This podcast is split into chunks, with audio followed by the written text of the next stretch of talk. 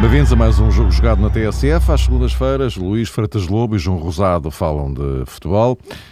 Ora, eh, hoje, eh, antes de falarmos do derby, antes de falarmos da, da seleção, gostaria de ouvi-los sobre algo que fica a marcar este fim de semana, fica a marcar o ano e fica claramente a marcar o nosso futuro porque desde sexta-feira, com os atentados em Paris, eh, percebemos em definitivo que também o futebol passou a ser um alvo potencial do terrorismo. Luís, começaria por saber a tua opinião sobre isto. Estamos a falar de Paris, estamos a falar da capital francesa, portanto, o país onde se realizará o próximo Campeonato da Europa já daqui a um ano. E hum, hoje, hum, Fernando Santos no, no, Luxemburgo, e a propósito do recente jogo em Krasnodar, uh, aludiu, deixou claramente entender que o jogo com a Rússia, que estava inicialmente marcado para Londres, como é, como é sabido, acabou por ser mudado para, para a Rússia também, por razões de, de segurança. Isso subentendeu-se claramente das declarações dele. o, que, o que é que se pode dizer sobre isto tudo? Pode-se dizer poucas coisas em relação àquilo que é a atrocidade e toda a nossa estupefação e, lamento e, e medo é? em relação a tudo aquilo que, que rodeia esta, esta situação. Uh, mais do que dizer algumas coisas, nós sentimos. Portanto, acho que é esse momento, esse, esse aspecto que, que, que nos entra dentro do corpo e, portanto, uh, e, nos, e nos faz de facto a impotência da razão, verdadeiramente. Aquilo que me parece que, que é a nível do, daquilo que é o espetáculo desportivo, que é o futebol, torna-se, como é, como é evidente, um, um, alvo fácil para este tipo de, de ataques uh, cobardes, é? essencialmente, porque visam pessoas indefesas. Não se tratam aqui de ataques de bases militares, nem, nem nada desse tipo. Uh, e, portanto, este estado de terror, uh, dentro daquilo que é o, o lado desportivo e perspectivando, como estás a referir, um campeonato da Europa, disputar em França, e é verdade o que tu dizes, embora tudo em qualquer local do mundo é algo que nos deixa sempre consternados, mas é evidente que a proximidade europeia eh, de um país que nos é praticamente vizinho, é lógico que, como foi em Espanha, já aconteceu, nos, nos, nos faz sentir mais, é evidente, pela proximidade eh, e, pela, e pela possibilidade de vivermos isso eh, de um momento para o outro. Portanto, já não é algo que nos seja assim tão distante geograficamente. Uh, e aquilo que me parece é que será muito difícil, como é óbvio, mas que é mesmo impossível, até à data do Campeonato da Europa e até se calhar dentro do nosso tempo de geração, porque isto é um problema que ultrapassa esta geração, vem de gerações anteriores e vai viver em gerações seguintes. Uh, será muito difícil ultrapassar este estado de terror uh, em muitos aspectos. o futebol tem que ser superior a isso, é evidente, na sua, na sua forma de ser e de viver será muito difícil sermos imunes a este tipo de situações. Portanto, a partir daqui, como é lógico, são questões de segurança que serão ativadas ao máximo, como, como penso que estão a ser e foram nesse, nesse, nesse, neste acontecimento e noutros, e muitos que não acontecem devem-se a isso, e são inúmeros aqueles que não acontecem devido a isso. Agora preocupa-nos muito, é evidente, com a, com a, proximidade de um evento esportivo como o Campeonato da Europa e aquilo que aconteceu ao povo francês. Uh, no, no último fim de semana. É difícil dizer-te mais do que isto, para além daquilo que é uh, o sentimento de profundo pesar em relação a tudo isto. João. Pouco dizias, Mário, que hum, este trágico acontecimento, ou estes trágicos acontecimentos em Paris, marcam, obviamente, a história da humanidade e, sobretudo, deixam-nos um bocadinho perplexos face ao futuro. O que é que pode acontecer, o que é que se pode fazer para evitar este tipo de tragédias. Nós olhamos para isto mais numa vertente desportiva, se quisermos, considerando a grande prova que a França se prepara para organizar em 2016. Eu estive a fazer alguma pesquisa e parece que todos os sentimentos vão no sentido de que a França deve manter a organização do Campeonato da Europa, deve, em primeiro lugar, preservar aquilo que está em agenda para o próximo dia 12, o sorteio da fase final do Campeonato da Europa em Paris e depois conservar também todo o calendário que está estipulado para junho e julho eh, do próximo ano. Eu acredito que este conjunto de opiniões que já foi um, assumido por diferentes personalidades assenta eh, em convicções que também resultam daquilo que as polícias, que as secretas um pouco por todo o mundo já elaboraram num, num campo que nos deixa sempre perante esta realidade. Se houver uma desistência, se houver um abandono destas ideias, se houver uma alteração, tudo aquilo que está calendarizado é pior, deixa-nos perante um futuro ainda mais fechado, mais negro e aquilo que se calhar constitui para já a melhor solução é tentar recriar alguma normalidade e tentar manter a vida eh, dentro daqueles parâmetros que regem, pelo menos, as sociedades eh, ocidentais. Nesse contexto, eu gostaria, humildemente, como é óbvio, de ter aqui um registro um pouco diferente, porque eu tenho algumas dúvidas que a França possa organizar um campeonato da Europa mantendo um nível de segurança mínimo. Também vi hoje, na tal pesquisa que efetuei, declarações de Just Fontaine, uma das grandes referências do futebol mundial e, em primeiro lugar, do futebol francês, e dizia Fontaine que, na sua opinião, a França deveria abdicar do Campeonato da Europa da organização. Eu não iria tão longe, mas lembrei-me na altura, quando estava a ler estas palavras, daquilo que há pouco tempo, há relativamente pouco tempo, disse Michel Platini, uma das suas ideias para futuras edições do Campeonato da Europa, no sentido de dispersar mais a organização do Campeonato da Europa, de ele ser assumido em diferentes locais a partir de 2020, se bem estou a recordar-me das palavras. Em 2020 já vai ser assim. Vai ser assim. Vai ser um é europeu disseminado pela Europa. Eu não sei até que ponto isso não poderia ser uma ideia a estudar já para 2016, para que, enfim, um conjunto de países possa funcionar como sede, um conjunto de cidades, melhor dizendo, possa funcionar como sede do Campeonato da Europa. No fundo, também para existir uma partilha de responsabilidades, de vigilância, de cuidados de segurança, que se calhar neste momento a França não está em condições de manter uh, sozinha. Claro que os atentados terroristas uh, em Paris não selecionaram nacionalidades escolheram um conjunto de eventos, ou concretamente dois eventos. O que ainda é mais triste no meio de tudo isto é constatarmos que os terroristas eh, alvejaram pessoas que se estavam a divertir, que estavam num estádio de futebol, que estavam num concerto, que estavam em restaurantes e mantenho, como é óbvio, uh, se calhar a França não foi escolhida por acaso, mas ali não se tratava apenas de alvejar franceses, era de colher o maior número de vítimas, independentemente das nacionalidades. E então, face a isto, parece-me que ninguém realmente está a salvo.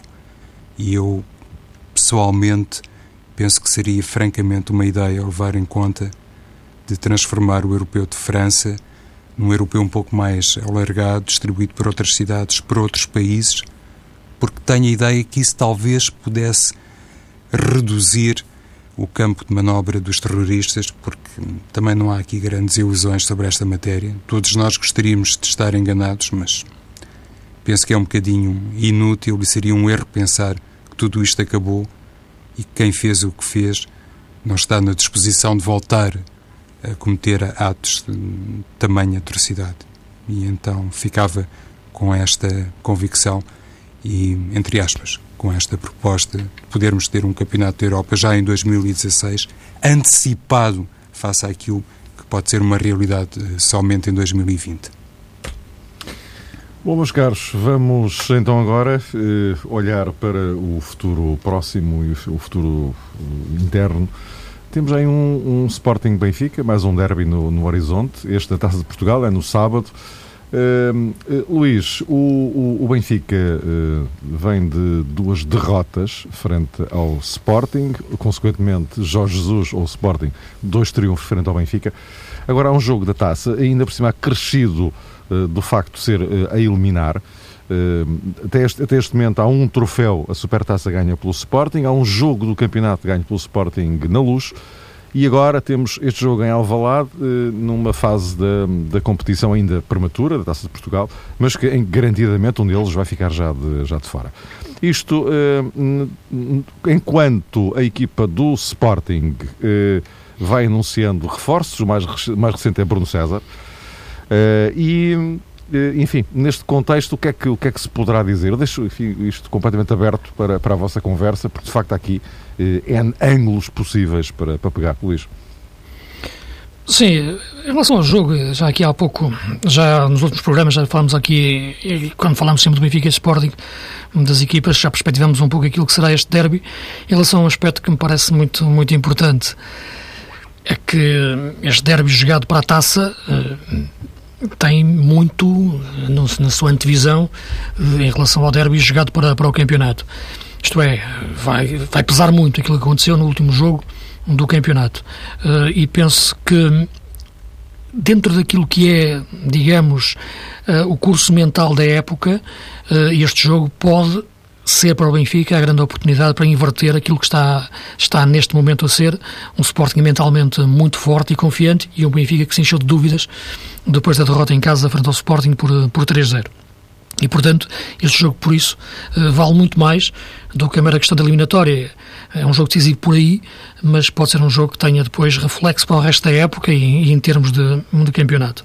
Portanto, será muito importante eh, que o Benfica vai aparecer eh, em Alvalade em termos, neste, neste, neste ponto de vista, nesta perspectiva, como estou a olhar para o Clássico.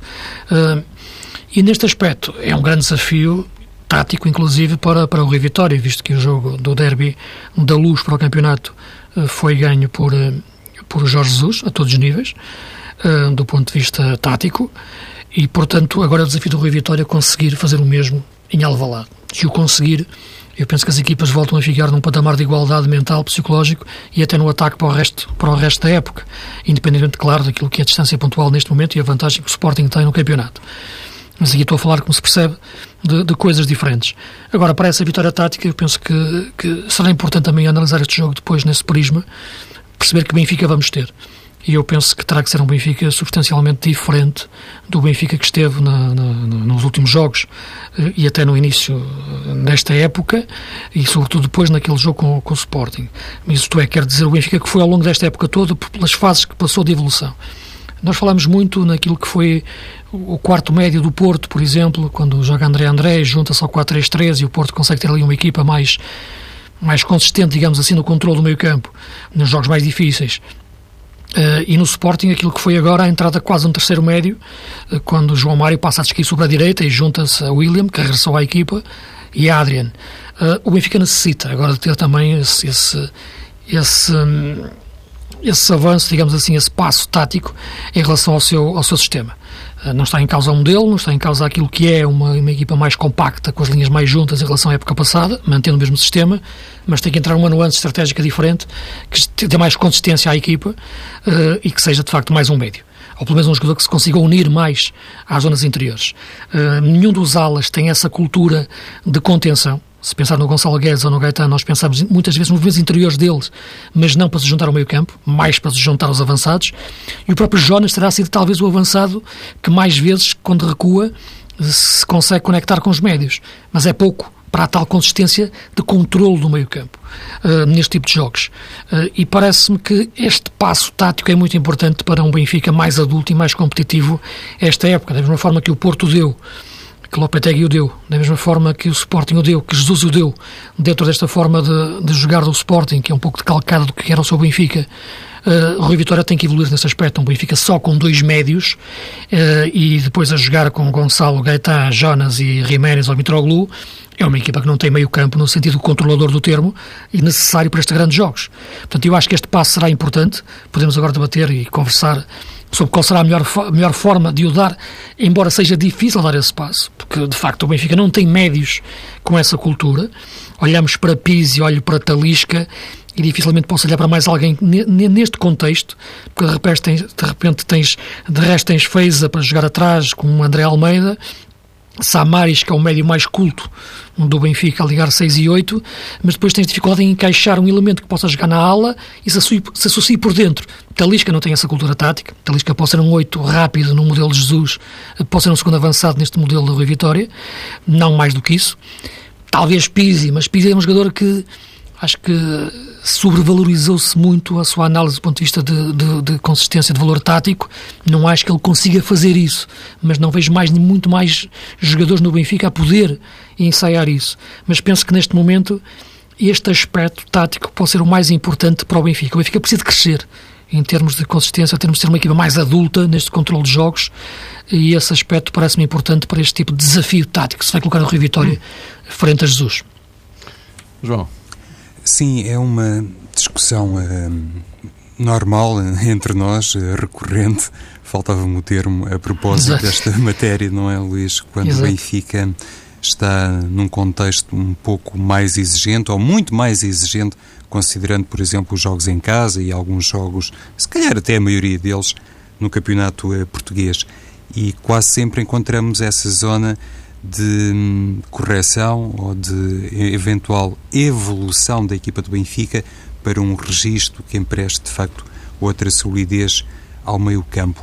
O, o, problema é um pouco aquilo que o Luís mencionou, tem a ver eh, com a ausência de um jogador que neste momento dê todas as garantias enquanto 8 ou falso 10, eh, se quisermos, mas em primeiro lugar, e conforme temos aqui referido, se calhar o dilema um, grande, maior para Rui Vitória, prende-se com a circunstância de poder oferecer outra estabilidade defensiva à equipa, reforçando o meio-campo, e não quero discutir isso em função da projeção que se faz, que é baseada num jogo em Alvalade, perante um Sporting que é o líder do campeonato, perante um Sporting que já ganhou duas vezes ao Benfica, mas se der essa cara mais uh, defensiva ou aparentemente mais estável, mais equilibrada ao Benfica, depois o que vai fazer Rui Vitória quando uh, pensar naquilo que é o comportamento de Jonas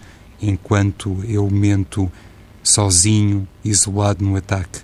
Já se sabe que Jonas, nessas circunstâncias, é um jogador que acusa muito a sua solidão, é um elemento que não consegue dar o mesmo tipo de performance, não oferece à equipa todos aqueles momentos de quase que por norma é capaz de patentear e Rui Vitória está sempre com essa uh, questão muito melindrosa. Se fizer um bocadinho mais de tração atrás, imediatamente perde não apenas o 9 da equipa, que declaradamente será remetido para o banco, mas perde também Jonas. E perder Jonas na equipa do Benfica, enfim, é algo que não se, enfim, vislumbra como uma solução correta e justa, atendendo àquilo que é o plantel do Benfica e, sobretudo, atendendo à ausência, por exemplo, de, de Sálvio. Por isso, me parece que para este jogo, frente ao Sporting, o melhor que tem a fazer Rui Vitória, a esta distância, é manter aquilo que, no fundo, é a sua decisão tradicional sempre que o Benfica atua, mesmo uh, respeitando imenso aquela situação que já vem desde o início da época e que tem a ver com a tentativa de, desta vez, Rui Vitória surpreender Jorge Jesus e apresentar qualquer coisa que possa colher de surpresa o treinador uh, do Sporting. Sim, que cada vez mais parece-me que não é dar mais consistência atrás, é dar mais consistência no meio, não é? Que, que quero referir. Um, eu não sei se é possível, se vai ser possível ainda neste campeonato vermos o Benfica em 4-3-3. Uh, hum, eu penso que cada vez mais faz sentido o Rui Vitória pensar nisso em alguns aspectos. Uh, não digo um 4-3-3 tão, tão, tão puro, digamos assim, no sistema dos extremos e do, e do ponta de lança, mas a questão muitas vezes, estavas a falar no Jonas, o Jonas neste momento será a maior solução para o Benfica em termos de qualidade de jogador, é? de passe, remate, golo, mas será também a maior condicionante para se mudar o sistema. Porque, de facto, não imaginamos o, o, o Jonas a jogar noutra posição que não atrás de um ponta de lança neste momento. Não imaginamos o Jonas numa faixa e a, e a ponta de lança e ele puro, número 9, temos algumas hesitações nisso. Mas, uh, como não o imagino numa faixa, posso imaginá-lo a 9. Uh, aí sairia Jiménez ou Mitroglou, qual, qual ele jogasse. E penso que foi assim que começou o Benfica na Supertaça, aliás, mas ainda, dir-me-ás, não havia Mitroglou nem, nem Jiménez ainda. Uh, mas penso que pode ser por aí. Havia, mas Mitroglou jogou exatamente, pouco, não é, Sim, exatamente, não havia ainda nessa disponibilidade, que eu queria dizer. Uh, mas a questão Jonas é uma questão que eu acho que tem que ser gerida de uma forma mais, mais ampla, taticamente. O Jonas pode ser mais do que aquilo que é, já é muito no Benfica, como é evidente, mas taticamente não pode ser tão condicionante. É um jogador que pode jogar noutras posições, a partir de outras posições. Eu não o vejo numa faixa, repara, tipicamente como um ala, como é, ou, como faz o Gonçalo ou como faz o Gaetan, uh, ou como fazia o Sálvio, e como espero fará em breve outra vez, ou o tipo de jogador, o Vitor Andrade, por exemplo. Mas pode ser um jogador que apareça bem para as zonas interiores, pegando no jogo, não só naquilo que é uma diagonal de ataque. Eu acho que o Benfica tem que evoluir a esse nível. Eu acho que dentro desta forma de jogar e dentro desse sistema, este não é o sistema do Rui Vitória. Este, este penso que, que, que, que, que é claro em relação àquilo que é o seu passado e até à forma como ele mexe neste sistema. Acho que este sistema não é o dele.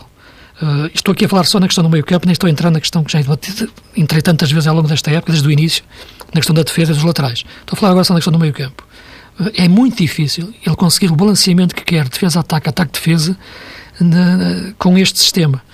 E não me venham com a história da dinâmica, porque a dinâmica existe a partir de um, de um, de um jogo posicional, do, das posições que os jogadores ocupam. A partir daí é que há a dinâmica. E nesta disposição tática uh, é muito difícil ele conseguir os equilíbrios que já conseguiram outras equipas e que é, sobretudo, eh, a sua ideia de, de jogo. Eu acho que mexer em Jonas uh, pode ser a chave, mexer bem em Jonas. Isso, claro, tens que entrar depois nos ateliês do treino e perceber verdadeiramente as suas ideias e aquilo que se pode trabalhar com, com o jogador, mas eu acho que entrar no dogma que Jonas só joga ali, eu penso que está a travar aquilo que tem que ser uma evolução tática do Benfica. E, meus caros, do lado do, do Sporting, é, é natural que, enfim, a discussão se centre mais à volta do Benfica, porque, de facto, é o que suscita mais interrogações eh, e já vamos em novembro e as interrogações continuam a persistir em relação a várias coisas. Mas em relação ao, ao Sporting, eh, João, Bruno César, porquê?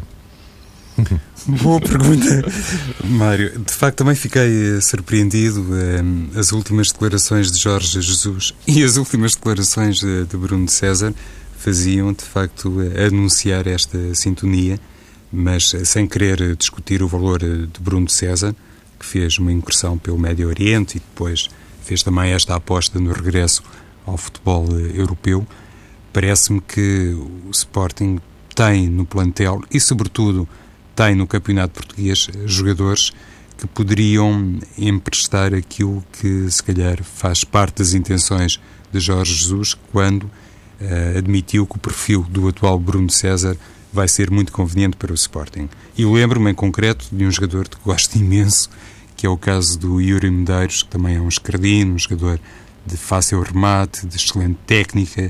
Uh, penso que do ponto de vista, lá está, a questão da dinâmica, que o Luís falava, que Yuri Medeiros, nesta altura, já é um, um jovem suficientemente evoluído e maduro para poder dar algumas garantias nesse parâmetro e um Sporting que procura contratar Bruno César como jogador capaz de dar eh, soluções a Jorge Jesus, parece-me que é uma peça a mais, atendendo a valores disponíveis para o Sporting Clube Portugal.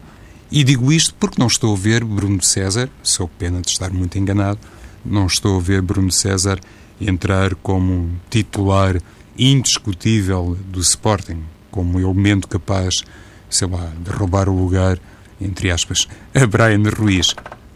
Por isso eu há pouco dizia que, sendo uma contratação em jeito de solução, de recurso alternativa, no sentido de poder dar talvez a partir de janeiro ao Sporting mais uma peça para o banco de suplentes. Nesse campo não vejo, francamente, grande utilidade na contratação deste antigo jogador eh, do Benfica.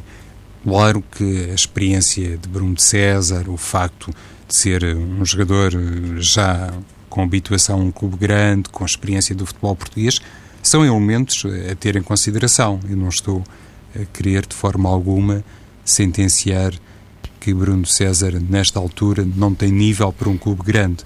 Acho é que perante as exigências financeiras do Sporting e a disponibilidade que tem no mercado, sobretudo no mercado interno, não, não, não estou à partida a vislumbrar grande vantagem com esta recuperação que fez Jorge Jesus, de um jogador que conhece muitíssimo bem e que, como toda a gente sabe, chegou a orientar no Benfica. Luís, eh, será que Bruno César entra para alguém sair em janeiro? Pergunto eu. Não sei, talvez, mas sair são jogadores que, que não me parece que contem para Jorge Jesus nesta altura. Só sou por aí. Uh, repara, Bruno César é um jogador para jogar numa faixa. Se que é isso que está a pensar o Jorge Jesus. Neste momento, há aquela questão que me referi, a tática de agora estar a jogar João Mário descaído sobre a direita. Mas pode jogar no meio e voltar a jogar o Sporting num 4-4-2 mais puro, como poderá acontecer na maior parte dos jogos do campeonato. Uh, vamos ver. Mas enfim, isso será, essa, essa, essa, pelo menos no decorrer dos jogos, será sempre jogo a jogo que se vê. Uh, dentro daquilo que ele quer e a forma de jogar de Jesus, eh, Bruno César, repara, Bruno César tem 27 anos, fez 27 anos há pouco, portanto é um jogador que está perfeitamente no, no auge da sua idade como jogador. Uh, e é para a forma como Jorge Jesus quer jogar, se calhar um jogador que ele não tem muito no, no Sporting. Uh, se pensarmos aquilo que foi o, o, o Benfica dele, uh, rápido, com jogadores muito rápidos, muito verticais uh, nas faixas, ele pode ser um pouco um pouco de sálvio, digamos assim, neste, neste Sporting. Sei que não é a mesma coisa em relação ao, ao jogador, o Bruno César, não, e a qualidade entre um e outro. Mas se uh, Brian Ruiz é um jogador que vem jogar para, para, para as zonas interiores, Gelson ainda é um miúdo que está, que está a aparecer e, apesar do seu lado criativo e de um para um, uh, criativo não, mais habilidoso que criativo. Criativo implica já uma noção do que está a fazer na criação de jogadas, ele é mais habilidoso. Uh, Bruno César pode ser um jogador mais criativo, nesse sentido, e rápido, e mais vertical, mais profundo, não, não sobrecarregar tanto os laterais com a profundidade que têm que dar pelas faixas. E penso que a contratação do Bruno César, como se confirmar, penso que está quase confirmada, do Marvin uh, Ziegler do, do Rio Ave, que é um extremo que joga a lateral ou um lateral que joga a extremo, uma das duas, embora eu acho que ele, se for contratado, é como, é como lateral, eh, para depois, durante o jogo, poder se transformar em extremo, uh, eu penso que encaixa naquilo que Jorge Jesus identificou na equipa, quer homens, quer reforçar as faixas.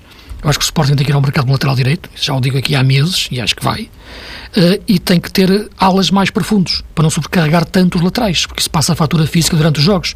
Eu acho que Jefferson não vai aguentar o campeonato todo desta maneira, e é um jogador fundamental no Sporting. Eu acho que Jesus percebeu que as asas estão nas faixas, e quase o motor da equipa, a caixa de velocidade está no meio, e jogadores como Bruno César, como Marvin, podem entrar nessa forma de, de pensar. Uh, meus caros, uh, só aproveitaria os minutos finais, não temos já muito, cinco minutitos mais ou menos, só para aqui uh, espartar-nos um pouco da, da, da seleção. Uh, Luís, no fundo a pergunta é esta. Uh, estes jogos, uh, em concreto, este que se foi feito agora com a Rússia, o que se vai fazer amanhã com o Luxemburgo, e, e, Fernando Santos já deu a entender claramente que para o jogo da manhã vai introduzir muitas alterações em relação ao jogo de Krasnodar. Uh, estes jogos, neste contexto, uh, funcionam exatamente por aqui. Eu, eu, eu, só estou a dizer isto porque o Fernando Santos, e hoje voltou a repeti-lo, disse: isto não são jogos para experiências diz ele. Sim, mas ele, sim, ah. mas ele tinha dito que, que estes dois jogos ainda seriam jogos para gerir um pouco o, o grupo. Não é, não é fazer experiências, mas chamar à seleção jogadores que, em princípio, não serão os jogadores que farão parte dos 23 finais, mas que ele ainda quer ver que se podem, eventualmente, o camisola da seleção, dar um passo em frente. Estou a pensar, sobretudo, na, na questão da convocação do Nelson, do Nelson Oliveira e do, e do Lucas João, dois pontas de lança. Ele procura, de lanterna em punho, um ponta de lança, acho que não, não dificilmente vai encontrar. São jogadores que, que Nelson Oliveira é uma, uma, uma, contratação, uma contratação, uma convocação que eu rotulei no outro dia escrevendo, de quixotesca. É, é, é, porque ele era um ponta-lança de futuro. E foi assim que ele foi, cresceu com essa esperança. Só que já, nós já estamos no futuro, em relação ao tempo em que ele apareceu. E o futuro é agora, já é presente, e ele de facto não se confirmou uh, ao nível de seleção. E acho que esta convocação não consegui encontrar muita lógica, sinceramente. Lucas João, um jogador que está em bom momento na segunda divisão inglesa uh, e foi convocado. Aliás, onde está a jogar também o Nelson. Uh, acho que merece a oportunidade, merece a convocação, mas a convocação não pode ser um prémio. Dificilmente eu vejo o Lucas como um jogador, embora seja um exemplo de superação em termos de, de, de dedicação ao futebol e, e a superar as suas lacunas técnicas, dificilmente o vejo como nível de seleção. Portanto, estes jogos acabam por não chegar, não servir para muito. Se, o Fernando Santos disse que estes jogos eram ainda para fazer, fazer alguma gestão e depois sim, a partir de agora, depois do Luxemburgo, é só já mesmo preparar a equipa que vai jogar o europeu. E acho que isso deve ser feito, já devia ter sido feito já, sinceramente, mas, enfim, admito perfeitamente esta opção do, do Fernando Santos, uh, mas não parece de facto que, que, neste momento haja mais margem de, de, fazer crescer o nosso núcleo de selecionáveis. E, este, e esta convocatória provou isso, está a provar isso. Aliás, João, o próprio Fernando Santos já disse que a base está na cabeça dele já, não é? Enfim, também não seria outra coisa de seria de prever. Não é? Sim, porque Fernando Santos até chegou ao ponto de referir que era altamente condenável ou muito estranho que nesta altura não tivesse formado de facto o tal contingente que vai refletir as suas principais ideias no que toca ao modelo de jogo e também ao sistema para o Campeonato da Europa de França. Conforme também temos dito aqui, penso que a lista final está praticamente elaborada e independentemente destes estreantes que foram lançados por eh, Fernando Santos, eh, Rubén Neves, Ricardo Pereira, Gonçalo Guedes, Lucas João. Independentemente de tudo isso, parece-me que a seleção, francamente, só tem dois lugares em aberto. Um que tem a ver com um médio eh, para o corredor central, provavelmente até mais para jogar como interior, e o outro lugar em aberto é aquele que há pouco o Luís também referiu e passa pela convocatória de um jogador que possa, entre aspas, fazer alguma sombra a Cristiano Ronaldo na posição 9. Resta saber quem vai ser esse jogador no meio de tantos nomes, à partida e em circunstâncias normais, claro, temos que fazer sempre essa ressalva. Éder não deixa de ser, eventualmente, o maior candidato. O que eu acho, e atendendo também àquilo que já foi dito sobre Nelson Oliveira, é que, por exemplo, um jogador como Gonçalo Guedes, por ser eh, mais polivalente, por estar a jogar no Benfica, por se arriscar a fazer a época toda no Benfica, por já ter demonstrado competência nessa zona na seleção sub-21, pode estar em vantagem face a todos os outros nomes sim, candidatos sim. para a posição 9. Sim, sem dúvida, só uma nota final. Penso sim, que a melhor, a, melhor, a melhor notícia, de facto, desta destes jogos de seleção é o aparecimento de Gonçalo Guedes com nível de seleção A. E penso que isso é, não há margem de volta. Este, este miúdo, de facto, vai, vai fazer carreira ao mais alto nível e provou, de facto, essa qualidade a este nível. Isso não, não há dúvidas nenhuma. A forma adulta como ele joga é aquilo que impressiona mais. Meus caros, vamos encontrar-nos para a semana.